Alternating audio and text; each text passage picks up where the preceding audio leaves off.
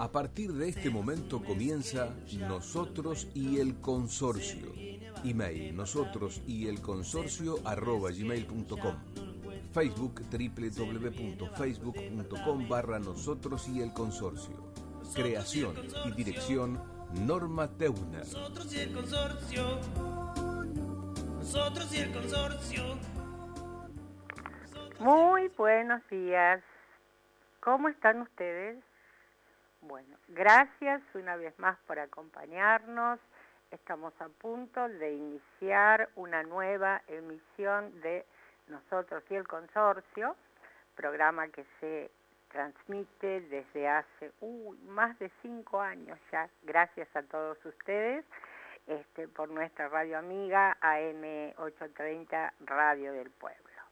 Eh, mi nombre es Norma Teubner eh, y cuento con la colaboración y la participación permanente de las doctoras María del Carmen Guglietti Danzi, cuyo medio de comunicación es su mail consultar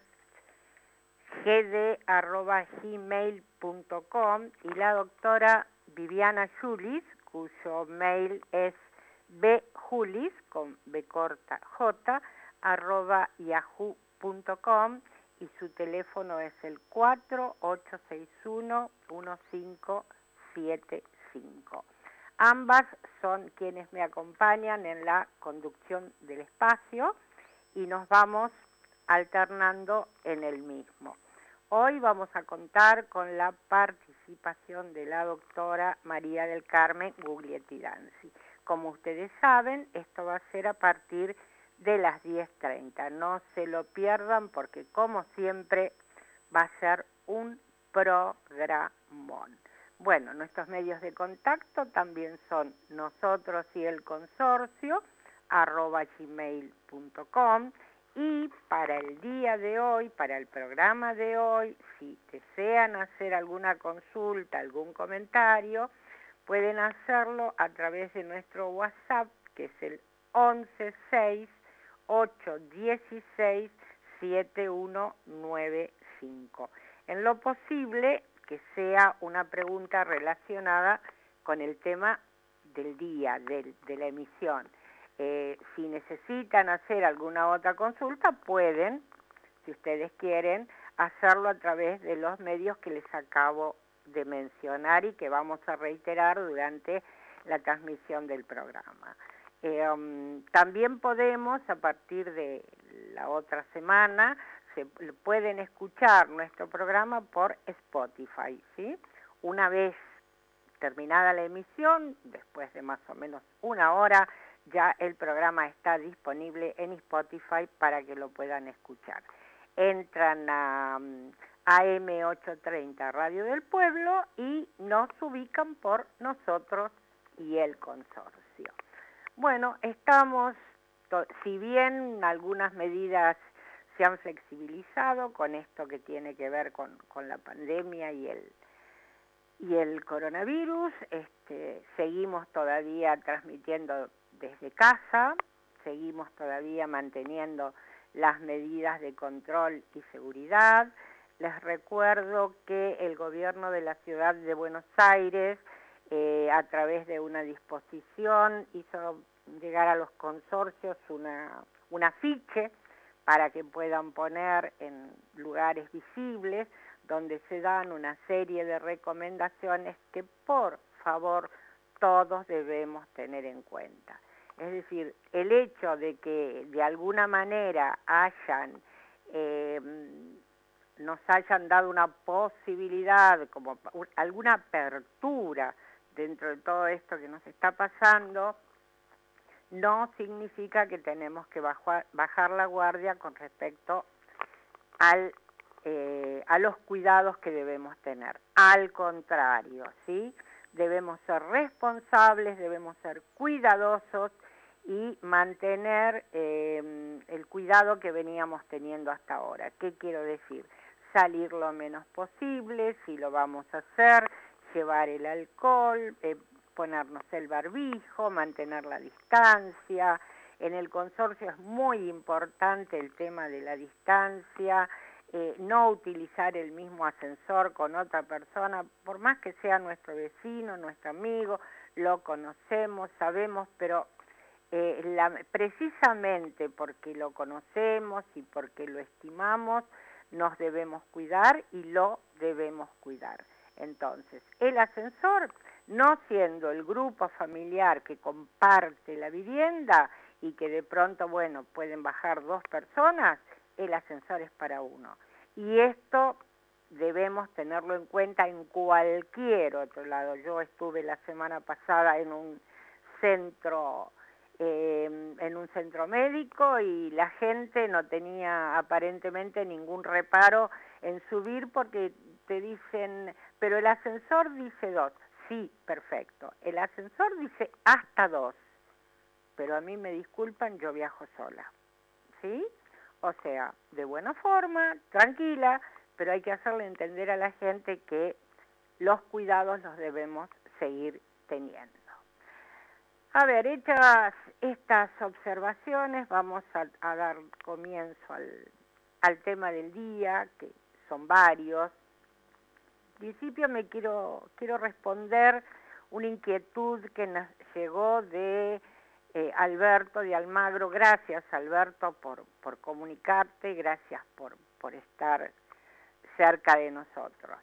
El tema es el siguiente. Eh, Alberto, en su consorcio, el administrador, renunció y se fue empestivamente y lo hizo a través de un mail. Entonces Alberto nos consulta si esto es correcto.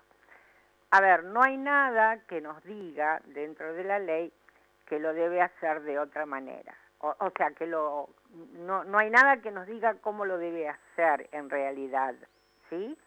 Eh, de pronto habría que ver cuáles fueron las razones que llevaron al administrador a tomar semejante decisión de una manera tan, tan dejando al consorcio en el aire prácticamente.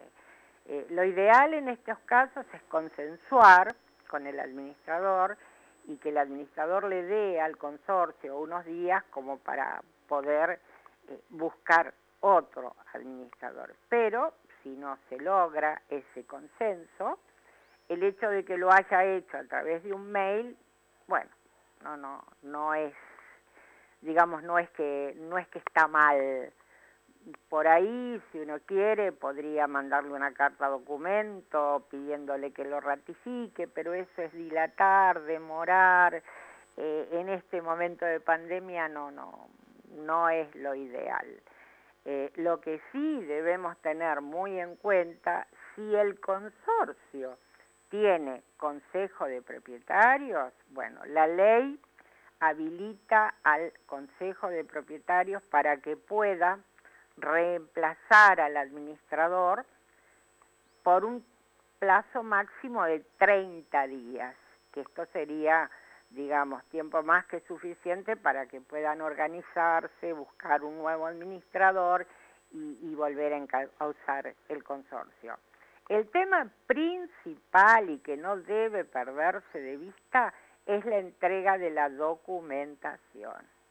El administrador tiene un plazo, tiene un plazo y no tiene ninguna excusa como para no cumplir con ese plazo en el que debe entregar absolutamente toda la documentación.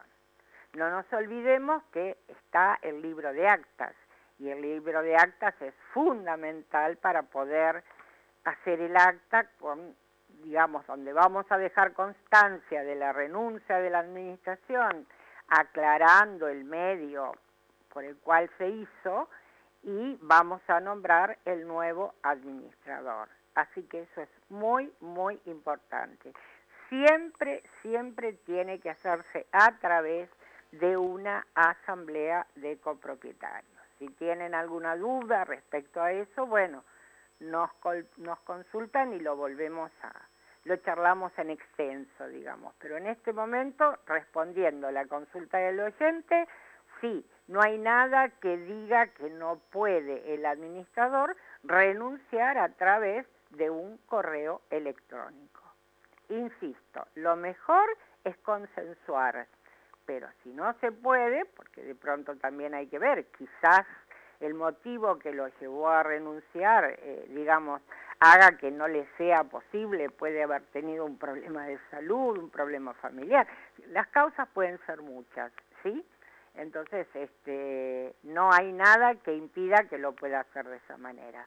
Lo que sí, reitero, debemos tener muy, muy en cuenta es el hecho de pedirle toda la documentación.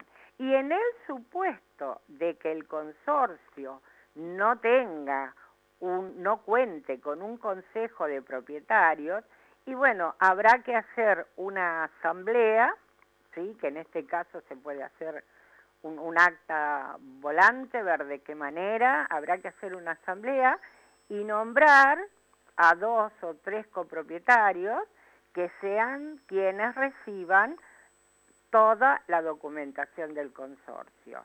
Es muy, muy importante que al recibir la documentación le pongan a revisar, a controlar. O sea, no den nada por eh, definitivo, por aprobado. Todo debe ser revisado muy cuidadosamente. Entonces, eh, recibimos la documentación y luego nos encargamos de controlar y o revisar todo lo que nos entregan, ¿sí? Le ponemos a revisar y ya con eso, de alguna manera, este, no, nos cubrimos como ante la eventual, eh, no sé, de, ante, el, ante el eventual problema que nos pudiera surgir por algo que no, que no está correcto. Y bueno, después habrá que abocarse a elegir un nuevo administrador, que ese también es otro tema. Eh, estábamos viendo, nos, espero que con esto, bueno, nuestro oyente Alberto haya quedado eh, de alguna manera conforme respecto a su inquietud.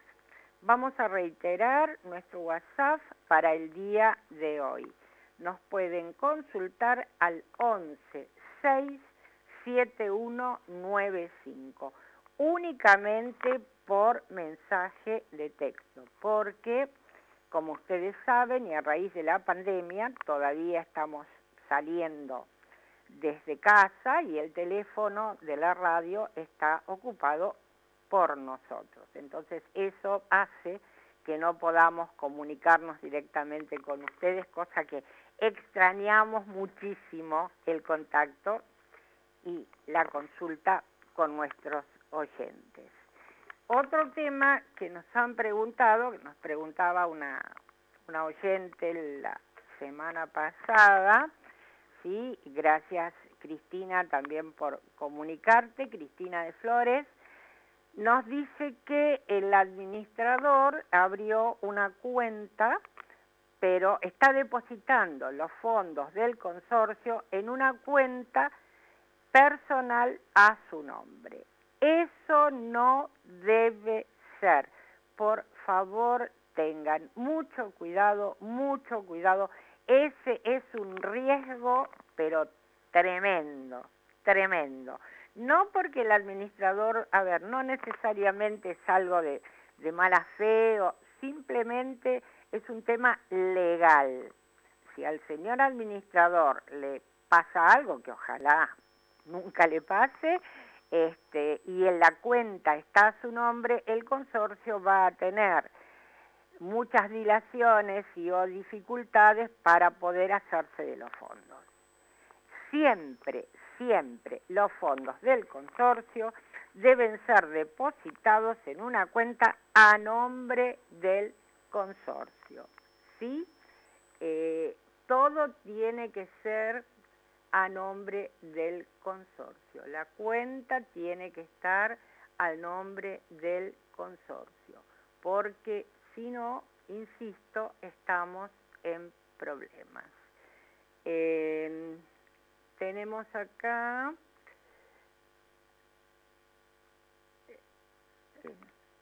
Por eso, por ejemplo, ¿para qué es la cuenta? La cuenta es para recibir el pago de las expensas y para pagarle a los proveedores, ¿sí? Y el pago de expensas no se le puede hacer en efectivo a la administración y tampoco, como decíamos recién, depositado en una cuenta a nombre del administrador u otras personas. Cada consorcio tiene que tener abierta la cuenta corriente bancaria a su nombre, ¿sí? En algunos casos el nombre surge del reglamento de, propiedad, en otros casos se hace directamente a nombre del consorcio de la calle Cerval al 700. Lo que sí se puede pedir, lo que sí se puede dejar establecido es que la firma para la cuenta puede ser indistinta con uno o dos propietarios elegidos por asamblea. Y acá también hago una diferenciación cuando hablamos de cuenta conjunta o cuenta indistinta. Esto es más que nada por una cuestión de practicidad, porque si debemos firmar un cheque y la cuenta es conjunta, vamos a tener que andar buscando a uno de los firmantes para que acompañe la firma del administrador. Si es indistinta, se puede hacer con cualquiera de ellos, ¿sí? Y no conjunta.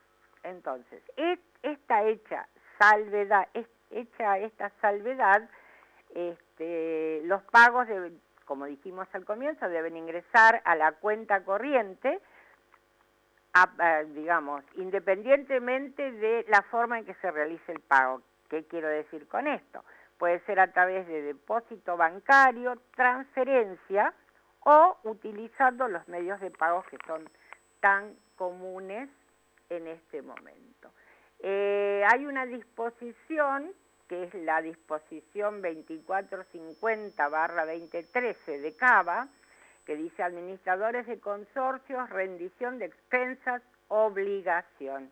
El artículo cuarto dice taxativamente, los ingresos y o egresos del consorcio deberán efectuarse en forma bancarizada a través de las cuentas bancarias que posea el consorcio, salvo en los casos en que, de conformidad con el artículo 9, inciso H de la Ley 941, y mediante decisión adoptada en asamblea, se haya decidido no poseer cuenta bancaria. Dicha situación se mantendrá hasta tanto se modifique dicha decisión. Esto, reitero, no me parece la mejor decisión, por una cuestión de temas legales. O sea, lo correcto para mm, estar prevenidos respecto a cualquier inconveniente es que la cuenta esté al nombre del consorcio. Sí, después decimos, ah, bien, pero aquí dice que esta disposición quedó sin efecto por el artículo 4, inciso H, de la ley 5983. Bueno, y la ley de los, la ley, ah, perdón, aquí estamos, ¿ves? Dice la ley 5983, modificatoria de la ley 941, artículo 4, dice, depositar los fondos del consorcio en una cuenta bancaria a nombre del consorcio de propietarios. Para los consorcios que soliciten la apertura de la cuenta en el Banco Ciudad de Buenos Aires, este garantiza como opción la gratuidad de dicha cuenta, la cual incluye el trámite de alta, mantenimiento mensual, emisión de chequeras, transferencia bancaria y o cualquier otro cargo que corresponda a la ciudad. Bueno, este es un beneficio que otorga el Banco de la Ciudad de Buenos Aires para aquellos consorcios que decidan abrir la cuenta en esa entidad. Pero aquí lo que dice que hay que depositar los fondos del consorcio en una cuenta bancaria a nombre del mismo. ¿Sí?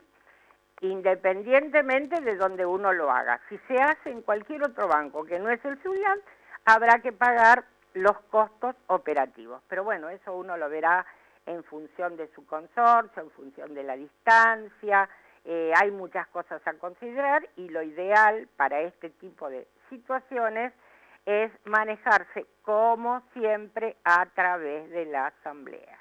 Es decir, es la asamblea la que va a decidir en qué entidad bancaria se van a hacer se va a hacer la apertura de la cuenta.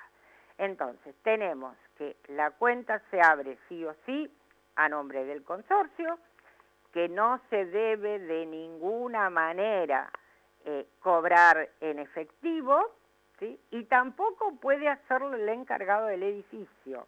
Ojo con eso.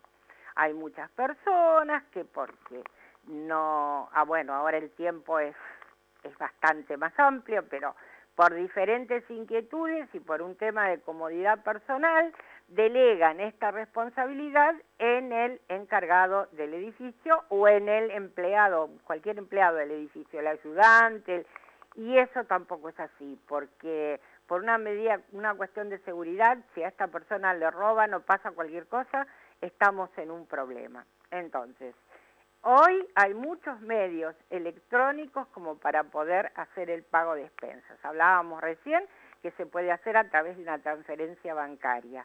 No es necesario molestarse ni molestar a nadie para efectuar el pago. Y eso nos da una cierta tranquilidad y seguridad con respecto a la inseguridad que estamos viviendo. Vamos a tenerlo en cuenta.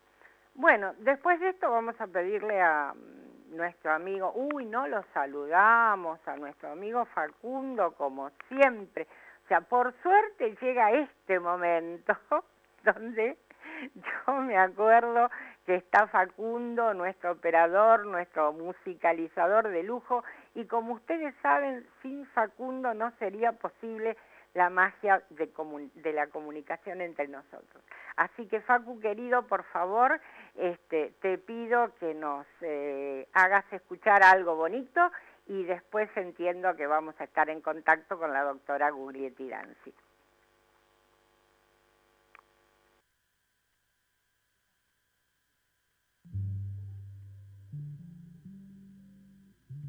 Todo pasa y todo queda, pero lo nuestro es pasar, pasar haciendo caminos, caminos sobre la mar. Nunca perseguí la gloria, ni dejar en la memoria de los hombres mi canción yo amo los mundos sutiles, ingrávidos y gentiles como pompas de jabón.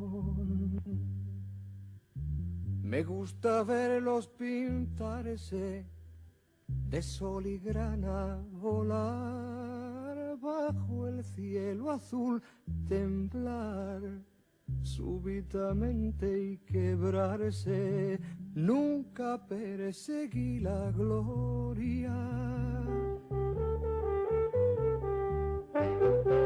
Caminante, son tus huellas el camino y nada más.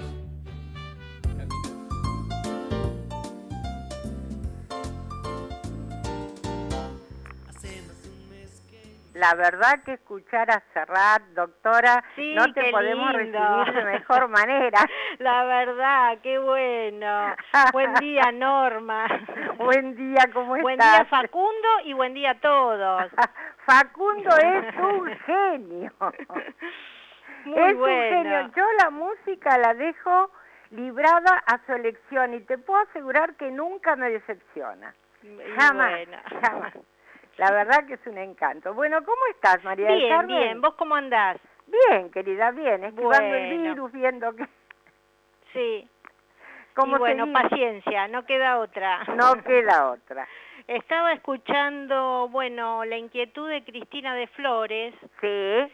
Eh, que en realidad quería aclarar algo. Eh, ¿Cómo no? Muchas veces eh, se toma la cuenta del administrador cuando hay una transición entre una administración y otra.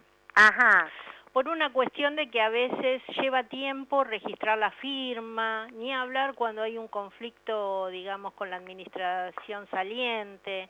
Sí. Entonces, en general suele ocurrir eso, pero es una cuestión momentánea, o sea, después está la cuenta del consorcio, como vos bien decías, y, y por otro lado, eh, tampoco es, es grato para el administrador poner su cuenta, porque conozco muchos casos que después la FIP les termina intimando eh, por movimientos en cuentas bancarias que escapan a lo que él, digamos, tiene como facturación mensual. Claro, Entonces conozco muchos casos que los han intimado con deudas realmente grandes para justificar esos ingresos de fondos en Claro. sus cuentas. O sea que mm, en general un poco, bueno, sí o sí conviene el tema de la cuenta consorcio, salvo este momento de transición que a veces no hay otra manera de poder este, ingresar el tema de las expensas, ¿no? Claro, Pero bueno, eh, si ya ese- es algo que lo hace continuamente, bueno, no, pedirle que saque la cuenta consorcio, claro. este, porque muchas veces ha pasado en otros edificios que se le ha tenido que pedir en reiteradas oportunidades que saquen esa cuenta, porque después por ahí pasa algo con el administrador, Es lo que yo decía. un fallecimiento, Exacto. bueno, Va a sucesión. infinidad de cosas y Claro. entonces resulta engorroso. Claro, Entonces, salvo que sea momentáneo, claro. que sea algo transitorio, bueno, pero después pedirle que sea la cuenta a nombre del consorcio. Claro, ¿Mm? que esto de alguna manera, vos fijate, quizás estoy equivocada, pero lo estoy asociando a la consulta de Alberto, que nos decía que su administrador renunció Claro, y los dejó en banda. claro, Ese, esa también me parece que podría claro, y ahí te encontrás con un tema, porque en realidad si él renuncia tendría que convocar asamblea, poner Claro. a disposición el libro para poder Claro. redactar el acta, Claro. para poder transcribir ese acta, digamos, yo ante yo un escribano decía y llevarla al banco, porque el banco, si vos no le llevas tu designación, más el reglamento y demás, eh, no te va a hacer el cambio de firma. No, Y después tampoco te, a veces te da los movimientos que han tenido. Sí, y a sí. su vez eso, hasta que van a extractar las actas, eh, que va legales, donde Así se es. autoriza, Así muchas es. veces lleva mucho tiempo. sí, el consorcio sigue funcionando, el Claro. consorcio tiene sus cobros, tiene sus pagos, Hay que pagar los sueldos. tal cual. Sí, sí. Entonces, este, muchas veces se pone como paliativo, digamos, que no es lo ideal, porque se da estos casos que después el- al administrador no es agradable poner una cuenta particular de él, porque después tiene estos problemas. Y de hecho Claro. los hay, y hay gente que hubo que hacer descargos y así todo les costó, digamos, y los han intimado, y bueno, este, no es fácil. Claro. Pero bueno, mientras sea algo transitorio y por el momento, porque se dio una situación así, está bien. Ahora, recalcar que sí, que saquen la cuenta a nombre del consorcio, porque Claro, es lo que, lo que, que hay. debería lo que debería pasar ahí es que el consejo de propietarios, si lo hubiere, Mm, o los mismos propietarios deberían estar atentos Claro, para que estas, porque vos fíjate que hay administradores que te hacen una asamblea por año y adiós. Claro. Generalmente encontrar- cuando un administrador así renuncia o por mail, intempestivamente, bueno, por ahí es porque venía de una sucesión de hechos Claro. o que escaló o por ahí le pasó algo. Bueno, es lo que yo decía también, de pronto de pronto tuvo tuvo alguna alguna emergencia, alguna cosa, ¿viste? Claro. Porque en realidad lo ideal es hacerlo a través de una asamblea. Tal cual. convocar una asamblea, eh, dar un plazo, ¿viste? Como para que uno pueda organizarse un poco, pero bueno, hay que ver cómo ha sido inclusive la relación contractual. Claro. Si de pronto tuvo un problema con el consejo o tuvo un problema con algún propietario, a veces uno dice, no, basta. Tal cual. Pero sí. bueno, no, no podemos este, saber cuáles fueron, porque no nos lo dice, nos Sí. dice que renunció, pero nada más, no podemos saber cuáles fueron las causas. O sea, lo que Alberto preguntaba concretamente es, recibimos un mail, eh, eh, ¿se puede aceptar? Y yo de pronto le decía, bueno, eh, está, también pueden mandarle una carta documento pidiéndole que rectifique, pero en este momento de pandemia y de todo lo demás, es como, como que se dilata en el tiempo y es medio complicado. No es lo ideal, pero tampoco está prohibido. Claro, no, lo, lo, lo que sí te tendría que venir acompañada de una de la convocatoria, ¿no? Claro, claro, Tal cual. claro, claro. Pero el hecho de que no lo acompañe tampoco significa que él pueda tener ningún problema. Claro, lo que pasa que tampoco puede dejar acéfalo a un edificio. Claro, o de sea, tiene pronto se podría, se podría este, notificar al registro como una forma, digamos, que no es la más correcta para, para trabajar, ¿no? Claro. Sí, Pero no es lo nada más más que eso, prolijo. o sea. Eh, desconozco por ahí cómo fue bien el caso. Claro, yo también. Pero por ahí no es lo más prolijo. Lo más prolijo hubiera sido que renuncia, convoca Claro. asamblea y pone el punto que renuncia y designación Claro. de nuevo. Así es, Claro. Así es. Bueno, son estas cosas que se dan que a veces la ley no contempla, que uno no sabe bien dónde está parado Sí, y se debe manejar a través del sentido común, pero bueno. claro. Y bueno, bueno, mi estimada, ¿por dónde vamos hoy? Mira, hoy este traje un poco el tema de honorarios. Ay, cómo te quiero. Porque también eh, hay muchas inquietudes eh, acerca de, bueno, qué cubre el honorario, qué no cubre, Exacto, qué está contemplado. exacto. Entonces, este, bueno, me pareció un tema como para charlarlo un poco, ¿no? Muy bien, sí, sí. O sea, partiendo de lo que define la ley como una administración onerosa, Así ¿qué se es. entiende por esto? Es cuando el desempeño de la administración de un consorcio de propiedad horizontal es efectuado a cambio de una contraprestación, Sí, ya sea en dinero o en especie. Claro. Asimismo, también consideramos administración onerosa la compensación de expensas, así Claro. como toda compensación de gastos que no se encuentre debidamente respaldada por documentos tales como factura, tickets y Claro. demás. Muchas veces por ahí hay administradores que viven en un edificio y dicen, bueno, está bien, yo administro a cambio de las expensas, que por ahí Claro. son altas. claro, Bueno, esa es una administración onerosa, hay una contraprestación, claro. ¿no? Eh, y después, bueno, hay una administración gratuita siempre que el desempeño de la administración del consorcio sea efectuada ad honorem, que en realidad es raro en un consorcio que alguien trabaje ad honorem. ¿no? Sobre todo en estos tiempos. es muy difícil, sobre todo por el tema de la responsabilidad y todo, por ahí no tanto el trabajo que Claro. conlleva, ¿no? Claro, Pero en cuanto a la responsabilidad es difícil. Pero bueno, de hecho lo hay porque el registro de administradores lo contempla, las administraciones ad honorem y aquellas que son, este, que es a través de una contraprestación. yo te digo, perdón, yo te digo que evidentemente lo hay, pero pasa con personas, eh, digamos, de alguna manera mayores, Sí, que por ahí no tienen muy claro lo que vos acabás de decir, que es el tema de la responsabilidad. sí, Y no digo esto porque lo hacen de buena onda, lo hacen porque son vecinos, lo hacen, pero pero implica una responsabilidad. cual. Y entonces uno, digamos que tiene que tener bien claro todo eso, ¿no? una responsabilidad y también el tiempo, porque no es una actividad que eh, sea de lunes a viernes de, Claro. no sé, de 10 a 6, ¿no? Claro, Eh, eh, Viviana siempre dice que vos terminás de trabajar a las 6, pero el, el, el edificio te sigue. no es que cortás. claro, o sea, eh, de- siguen, so- o sea, produciéndose situaciones, emergencias. Entonces no es que te, te desligás a las 6 de la tarde y sábado y domingo, nada. Bueno, pero Sino convengamos que, ustedes ustedes son dos dos este profesionales de lujo, porque yo sé de administradores que te bajan la persiana y, y no están. Claro, pero digamos que hay situaciones que por ahí emergencias, Sí, sí, por más que pongas los teléfonos para emergencias sí. y demás, te tenés que interiorizar de qué pasó, qué dejó de pasar. así es. O sea que estás, digamos que las 24 horas, ¿no? Así es es. una actividad que estás las 24 horas atenta y sobre todo con la tecnología que hay, del WhatsApp y demás, También, no dejas de no enterarte, ¿no? De cosas. así es.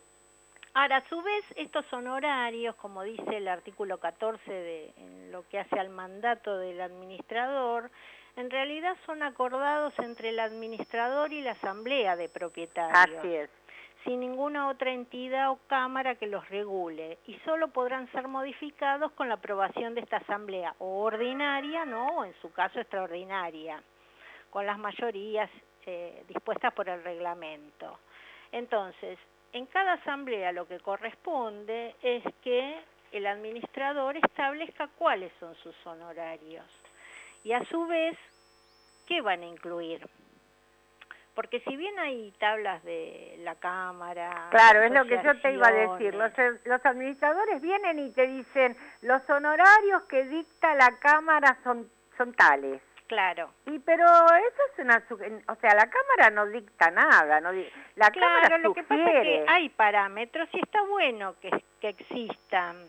Claro, Digamos, eh, hay de distintas asociaciones que establecen categoría A, Claro. lo llaman A1, A2, categoría B, C, D, de acuerdo a los servicios centrales, a los eh, amenities que hoy en día existen y hay edificios que tienen mucho.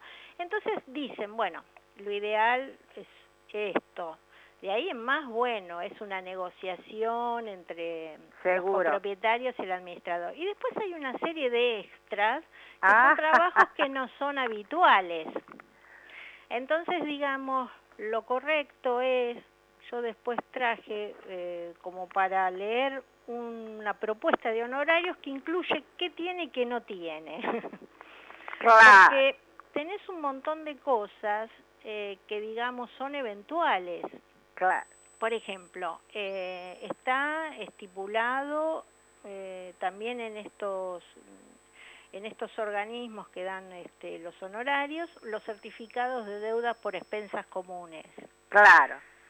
Muchas veces hay certificados que sí, no, no dejan de ser eh, sencillos porque por ahí no presentan problemas, pero no es solo que tenés que eh, poner, digamos, bueno, si está el seguro, si tiene deudas previsionales, si la expensa está al día, sino a veces va más allá, por ahí te encontrás con edificios que el administrador recién tomó y son edificios que tienen muchas deudas o han pautado pagar un montón de deudas que tenían, que las venían de arrastre, y vos todas esas cosas las tenés que informar.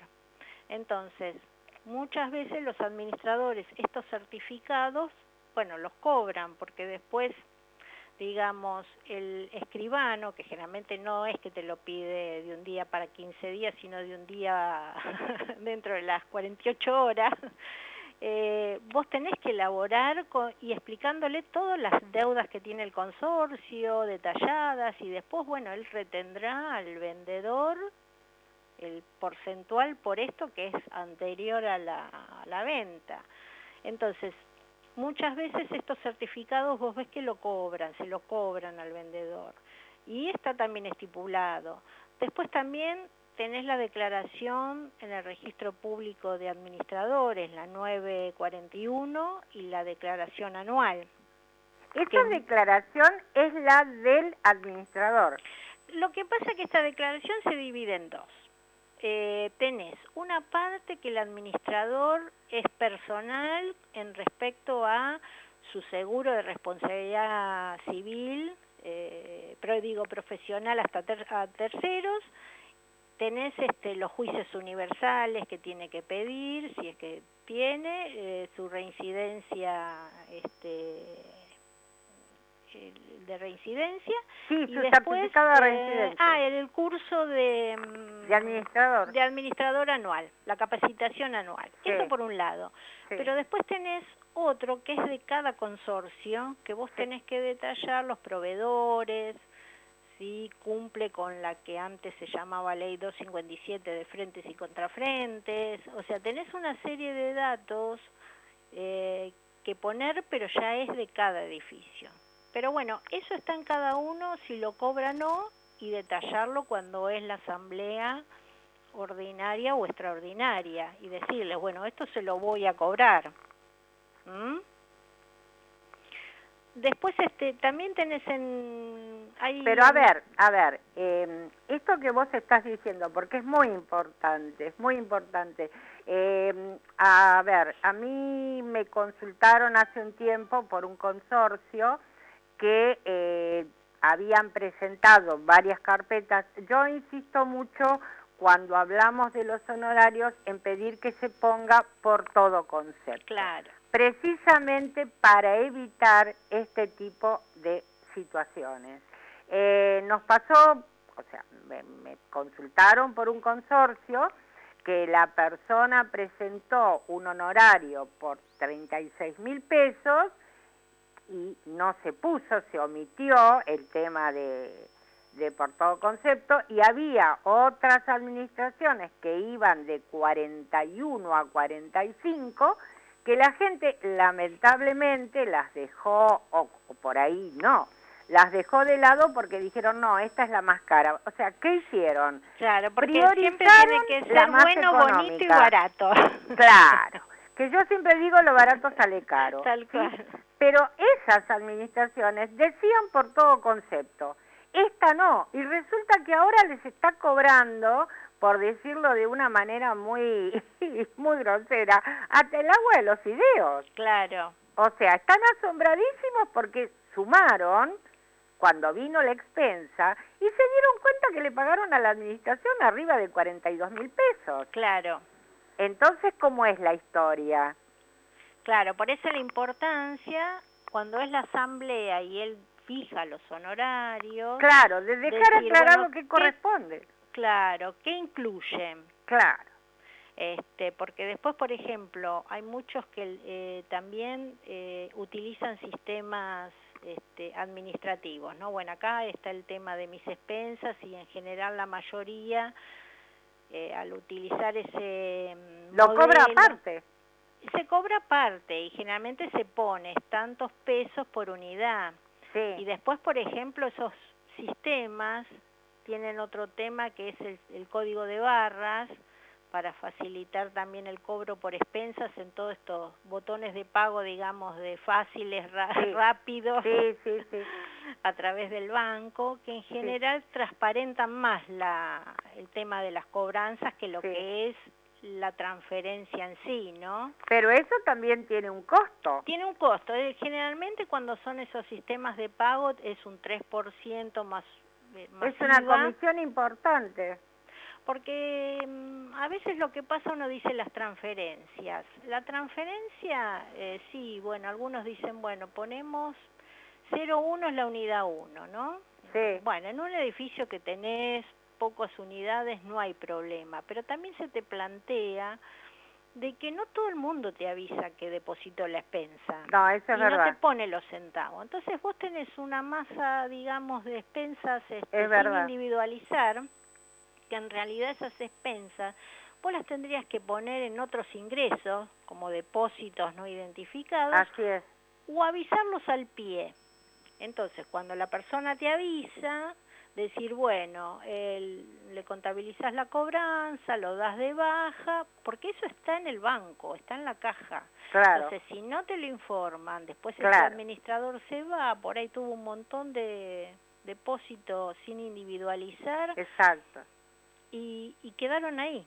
exacto. quedaron ahí y digamos, lo más transparente por ahí son estos sistemas, ya te digo, de pago, que inclusive eh, cuando te mandan mensual, eh, semanalmente, digamos, el detalle, ya inclusive en algunas este, empresas de sistemas vos incorporás ese archivo que te manda la empresa y te automáticamente te contabiliza la cobranza, o sea, te Claro. facilita, digamos, la cobranza independientemente que después vos tenés que ver todo lo que te ingresó por ese sistema de pago, Claro. ver que realmente haya ingresado. Ahora, en una oportunidad nosotros, eh, te hablo, te hablo de experiencia personal, tuvimos una administradora que en su asamblea de presentación aclaró, y lo aclaró varias veces porque se lo preguntamos varios propietarios, de que eh, la comisión que cobraban estas empresas que vos decís de, de- de cobranza fácil, Sí. rápida, etcétera, etcétera, eh, el- el, mm, eh, la comisión iba a ser cargada a la unidad. Entonces, cada uno se hacía cargo de lo que le cobraban, pero resulta que después nunca fue así. Y no, No, se pero eso se pone porque como digamos, un gasto, digamos, porque a veces no todos pagan por hay otros que hacen transferencias. no, Lo está ideal es bien, que pero el que paga, pero el que paga sabía que le iban a cobrar la comisión y ahora la comisión se la están cobrando al consorcio. Claro, porque en general se, se pone, digamos, si, si optan por este sistema, se pone como un gasto, digamos, de este, un gasto, digamos, bancario. Claro. Un gasto más. Claro. Eh, pero digamos que inclusive en épocas de pandemia tampoco era necesario que vos vayas a un negocio de estos de para pagar no, no, fácilmente, no, para nada. sino escaneando tu Sí. código de barra en la app del Sí. mercado conocido. Sí, sí. eh, vos desde tu casa pagás o por pago mis cuentas. O sea, a veces cuanto más abrís las posibilidades de pago en los consorcios, vos le tenés que dar a la gente más oportunidades de pago, ¿me entendés? Claro.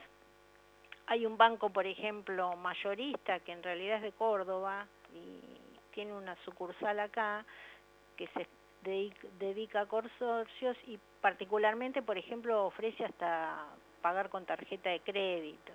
O ah, sea, qué interesante. Vos cuanto más abrís eh, la posibilidad de pago y, y evitás, la transferencia lo que tiene es ese problema. Y a veces es difícil porque nadie lleva una conciliación bancaria de en las administraciones. Entonces es muy difícil determinar esos depósitos que quedan sin identificar e identificados. Claro. Eh, y ahí, bueno, se arma también mucha confusión, porque después son fondos que están en el banco. Y, Seguro. Y, y cuando la- ese administrador se va, tendría que decir, bueno, este es el saldo de banco, hacer la conciliación y todo esto es lo que no identifiqué, porque después Claro. por ahí aparece alguien que dice, pero yo pagué y tengo... Y a veces me ha pasado también con el tema de las transferencias, que por ejemplo, uno, porque bueno, es prolijo en cuanto a la conciliación de banco, pero pasaba de que, no sé, un edificio que tiene el- el- la línea B paga lo mismo de expensa. Entonces te mandaban un WhatsApp, pagué las expensas, transferencia, tal, qué sé yo, y después por ahí a los días te mandaba otro, pero era el mismo archivo. Claro. ¿Entendés? Entonces, este, bueno, una manera de transparentar, digamos, y evitar este todo esto, ¿no? Con el tema de los ingresos. Bueno, pero para cerrar de alguna manera la cuestión de los honorarios, todo debe ser pactado entre el consorcio y la administración. Absolutamente. Y la administración debe dejar bien, bien en claro qué es lo que cubre el ¿Qué tema es lo que cubre y qué es no? honorario. Porque me ha es- pasado también haciendo una auditoría que, por ejemplo, rubro otros. Eh, honorarios, este, no sé, eh, para ver, verificar este, las cargas sociales. Y Claro. en el 20% el honorario del administrador. Claro. Te pones a mirar el CUID y es un empleado del, del administrador que está Claro. factura, o sea, es como que el administrador prorratió su em- sus empleados de los distintos consorcios que tiene, claro, que es una cosa interna de él, o sea, es un Claro. costo de él, no de Claro. prorrateado en los... Entonces te encontrás con situaciones que, bueno, cuando fijan el honorario tienen que pautar, bueno, eh, se va a actualizar semestralmente, se va, porque también ese es otro tema, o sea, Claro. con el tema de la inflación, muchas veces este, tener que esperar al año claro, para un honorario que le aumenta a todo el mundo, o sea, las cosas, ¿no? La realidad es esa, entonces pau- pautar, bueno, yo lo voy a aumentar semestralmente o trimestralmente bajo este índice, va a incluir tal cosa, qué no va a incluir, entonces, bueno, dejarlo bien en claro. claro.